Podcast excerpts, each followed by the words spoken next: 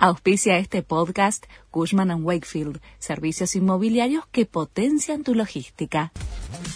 La Nación presenta los títulos de la tarde del jueves 8 de septiembre de 2022. Murió a los 96 años Isabel II de Inglaterra. El Palacio de Buckingham informó que la monarca falleció pacíficamente en el castillo de Balmoral, en Escocia.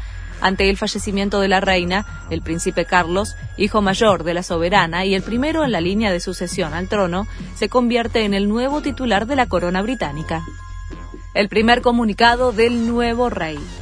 La muerte de mi amada madre, Su Majestad la Reina, es uno de los momentos más tristes para mí y mi familia, dice el escrito de Carlos, que oficialmente es el nuevo rey de Inglaterra. Ha sido un golpe para la nación y para el mundo, afirmó Liz Truss, primera ministra de Reino Unido, que además reveló el nombre elegido por el hijo de la soberana para su reinado, Carlos III. Allanaron la casa del exnovio de Brenda Uliarte y secuestraron la bolsa que tenía el día del atentado. La acusada de haber intentado asesinar a Cristina Kirchner pasó la noche posterior al ataque en la casa de su expareja, Lucas Ocampo, que declaró esta madrugada.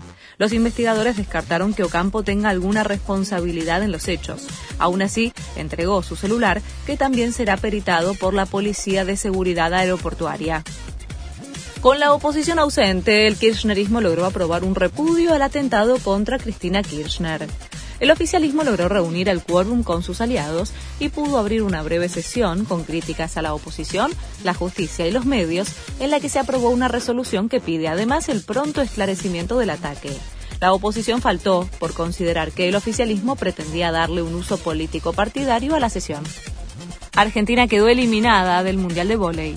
El seleccionado dirigido por Marcelo Méndez cayó 3 a 1 ante Brasil en los cuartos de final del torneo que se desarrolla en Polonia y Eslovenia. A pesar de la derrota, fue la mejor actuación del albiceleste en los últimos 20 años. Este fue el resumen de Noticias de la Nación.